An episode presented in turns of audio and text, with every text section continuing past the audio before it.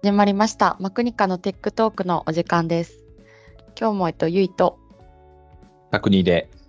お届けしてまいります。よろしくお願いします。よろしくお願いします。今日はちょっとデータ移行について、タクニーに聞いてみたいなと思っていてですね。データ移行ですね。どんな内容でしょうか？データ移行にかかる期間がやっぱり3ヶ月とか半年とか、まあ、長ければ1年単位とかでかかってくるじゃないですか。はいはい。で、お客さんからなんでそんなにかかるのって言われたことがあってですね。ああ、なるほど。確かになんでと言われたら、うーんって、まあそういうもんっていうふうに理解しちゃってたので、はいはいはい。なんでかなって思いまして。時間がかかるというイメージを持たれがちって感じなんですかね。ですかね。あとは、まあお客さんによっては、お思ったよりかかるねみたいな。やっぱりクラウドストレージって聞くと、なんかすごく手軽で早くてみたいなイメージがあるのかもしれないですね。あのファイル。オンプレを、オンプレのファイルサーバーを構築するよりは、早くできるっていうイメージがあるからこそ、クラウドストレージなのに意外にかかるんだみたいなイメージがあるのかもしれないです。ああ、なるほどですね。そっか。多分あれですね。なんか私が思うのは、あの、そのま、社内のそのファイルサーバーとかのデータを、まあ、例えばボックスにデータとして移行したいですっていうふうになったときに、まあ、何も考えずにそのデータだけをただ上げちゃえばいいっていうことだと、まあ、それ、あの、もちろんサイズとか、フはい。ァイルス、コンテンツ数とかにはあの依存するとは思いますけど、あとネットワークの環境とか、はい思いしますけど、まあ、それはそれで、そんなになんですかね、あのー時間がそんなにかかるもんではないないのかなという印象はありますと。で、そその部分ではなくて、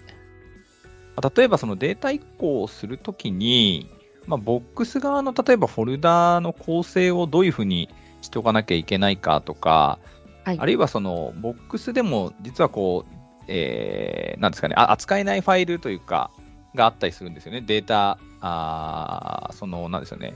えーな、なんだっけな。あのーあ、あ、ああの、あれだ、アクセスのでデータベースとかのフはい。ァイルとか、まあ、ああいうのって扱えないので、はい。ボックス上でそのままだと、まあ、そういうのをちょっと外さなきゃいけないよねとか、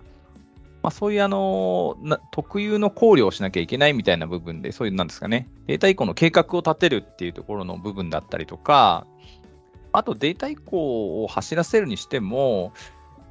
各利用者さんにそれぞれやってもらうっていうのは、それはそれでできると思うんですけれども、例えばその管理者の方で、まあ、あんまりユーザーさんの手間をかけたくないから、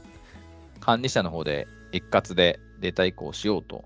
いうような場合もあると思うんですけど、まあ、そういう時とかだと、やっぱり利用者さんのその業務時間の影響とか、ファイルサーバー、その時はファイルサーバーのデータちょっと編集しないでねとか、まあ、そういうことを考慮しながらやんなきゃいけないので、ある程度その利用者さんの、え調整をしながらとか、まあ、やっていかなきゃいけなかったりするのかなと思うんで、まあ、そういうところも含めて、まあ、時間を、ま、かけてやんなきゃいけないっていうふうにちょっと理解しているので、まあ、今みたいなその移行スピードみたいな観点っていうよりは、そういうこう調整ごとの話とかで、やっぱりある程度時間はかかってきてしまうのかなという印象ですね、私としては。A から A, A にあるデータを B に移します。以上っていう、まあ、ちょっとそうそういう話でもないのかなっていう気はしますけどね。ちなみに A にあるデータを B に移しますってしちゃうと、何がダメなんですかね？まあ多分あの、クラウドストレージの場合、まあ、そのボックスの場合とかは、まあ、やっぱりその、権限とか、アクセス権限とかもちゃんと考えなきゃいけないでしょうし、ただただ一箇所にとりあえずドカッと置いてしまうと、そういうの、誰がそこにアクセスできる、できないっていうのが、ちゃんと考慮されないまま持ってきちゃうと思うんですよね。なんでそこの部分はあるかなと思いますと。で、ただそれも、まあ、やり方ではありますけど、一旦もうまとめて一箇所にとりあえずドカンと持ってきちゃいます。はで、いその後に管理者さんが適切な場所にきちっと振り分けますみたいな、まあ、やり方も、あの、方法としてはあるとは思いますけどね。あじゃあこう例えばオンプレファイルサーバーの公開の時期が迫ってて、うん。もうどうしても先に移動させたいとかであれば、あ、そうまるっです、そうですそうです。と移行させちゃって、その後に実際に考えたフォルダー構成に対して割り当てていくみたいなことをやっていくイメージですかね。そうですね。そういうのも一つやり方としてはあると思う。なんで今、そうですね。あの、言ってもらったみたいに、どうしてもこののっぴきならない事情というか、とりあえずもう移したいんだっていう、そうであれば今みたいな方法もありでしょうね。ボックスを利用するか、まあ、そもそもオンプレをそのまま更新するかっていう検討から始まると思うんですけど、はいそこでじゃあ、ボックス利用しますって決まった後にやる手順ってなると、何がありますか？そこからだと、まあ、やっぱりその移行計画を立てるところからになるんじゃないかなと思いますね。まあなんでしょう、その、まあ、さっき言ってたみたいな、どういう、まあそもそものそのボックス側の制限みたいなところの理解とか、まああとはじゃあどういうやり方でボックスに移行しようかっていうところとか、まあ要はさっきのあのユーザーさんにやらせるのか、管理者でやるのか、で、まあ、ユーザーさんにやるなら、どういうやり方でやらせるのか、それこそあの、なんですかね、ウェブブラウザー使ってドラッグドロップしてやってもらうのかとか、あとはそのデータ移行専用のそういうツールとかも世の中にはあるので、まあ、そういうツールを使ってやるのかとか、そういうところであったり、あとはそのボックスで言うと、だとそういうフォルダ構成じゃあどういうふうに作ろうかですね。まあ、そのファイルサーバーでも、あの、もともとそういうアクセス制限というか、フォルダ構成っていうものがあると思うので、まあ、そういうものを、じゃあボックスではどう組もうか、みたいなところの話とか、まあ、そういうところをまずは計画していくっていうところですかね。まあ、そのデータ移行設計みたいな感じですかね。そういうのから始まるのかなと思います。じゃあデータ移行をの計画を始める前にそもそもフォルダー構成を考えてその後データ移行のマッピングをしていくみたいなイメージですかね。そうですね。で、あとはまあそうですね。ああの、そういう意味だと、そのそもそもその全部持っていくかどうかみたいな検討とかもあるかもしれないですね。はあ、じゃあいらないデータを精査するみたいなとこですね。はい。結構頭が痛くなるそもそも全部持っていかなきゃうん 全部持っていかなきゃいけないんだっけっていう話は、まあ一つあると思います。じゃあそもそもボックスのフォルダー構成を考えないといけないっていうのが今話に出てきたんですけどはい。ボックスじゃあ私使ったことがないユーザーだったとするじゃないですか。はいはい。今までオンプレを使っていて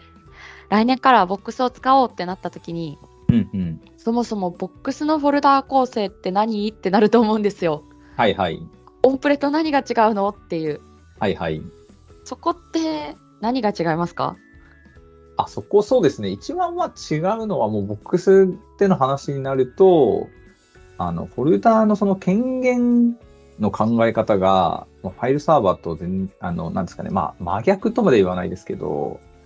えー、異なっているっていうのが大きなポイントかもしれないですね。あの、ボックスだとそのウォーターフォール型っていうふうに呼んだりするんですけど、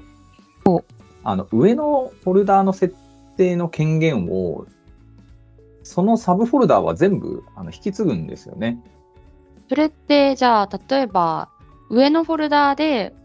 すごい上位の権限うん。ボックスで言うと例えばえっと管理者とか編集者みたいなとこの権限を持っていたときにサブフォルダーだけこの人にはちょっと見せたくないとかっていうことはできないっていうことですね。あ、そうなんです。それをやろうとすると、ちょっとまた別のやり方になる感じですね。ファイルサーバーだと、おそらく、その途中のフォルダーで、まあ、権限をこう、絞るみたいなことがね。できると思うんですけど、それが、ちょっとボックスの場合だと、その同じ考え方ではちょっとできないっていう。じゃあファイルサーバーだとよくあるのが営業部のフォルダー全部一旦見えていてうん。自分が所属している第一営業部だけ中身は見えて第二営業部第三営業部は箱だけ見えてるみたいなことってあったと思うんですけどはいはいはいはい。ボックスの場合は自分が所属している第一営業部だけ見えて他の営業部のフォルダーはそもそも見えなくしないといけないっていうことですね。そうですね。そういう考慮がいるっていうところですね。なるほど。じゃあ、結構、オンプレの時と変わってくると思うんですけど、と思います。で、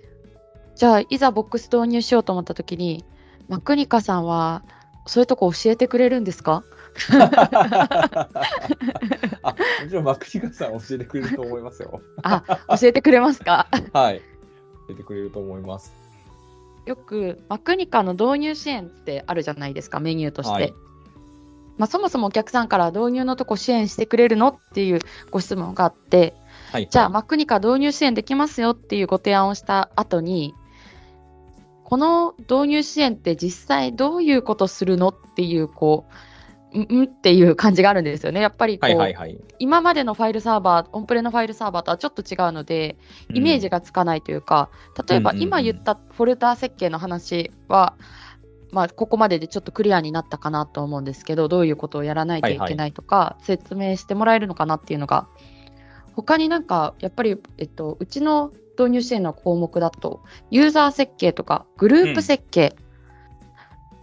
っていうところがあると思うんですね。なんか他はいはい。に例えばアクセス制御制限とか設計っていうところとかセキュリティ設計はなんかイメージつくんですけど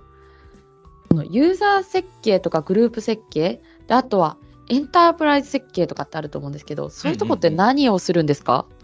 あそうですね、結構ディテールになっちゃいますけど、うん。あのさっきまさにそのエンタープライズ設定っていうのが大きいかなとは思ってて、ではい。実はボックスって、その、なんでしょう、単なるそのデータを格納する箱だけ持ってますっていう話ではなくて、そのボックスを作った時のテナント前提、あテナント全体の、えー設定っていうものが、まあ、いくつか存在するんですよね。はい。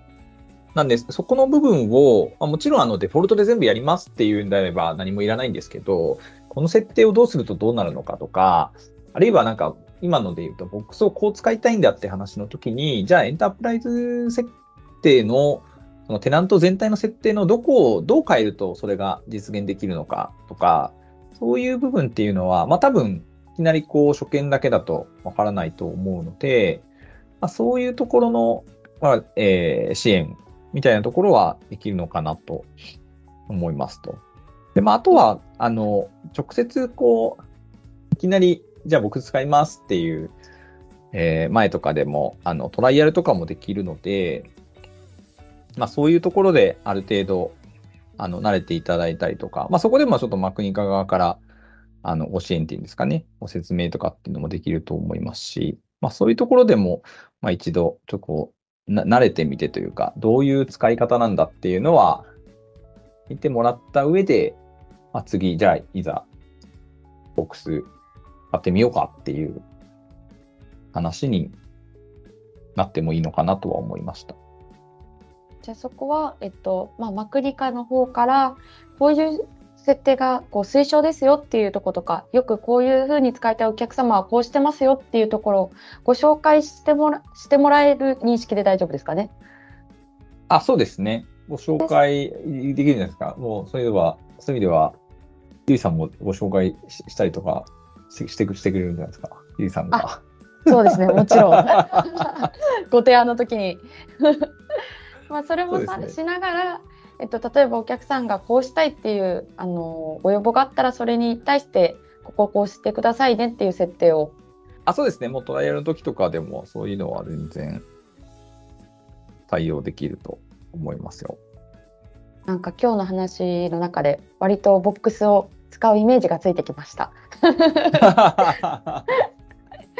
あ、よかったです。そうそんな感じで今日はちょっとデータ移行とデータ移行から派生してじゃあそもそもなんでデータ移行の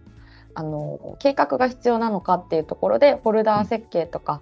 あのそもそもエンタープライズっていうそのボックスのテナント自体の設定とかの話をしてきたんですけど、はい、今日はこんな感じでおしまいで大丈夫ですかね？そうですね。はいじゃないでしょうか。ありがとうございます。じゃあ今日も聞いてくださった皆様ありがとうございます。はい、ありがとうございます。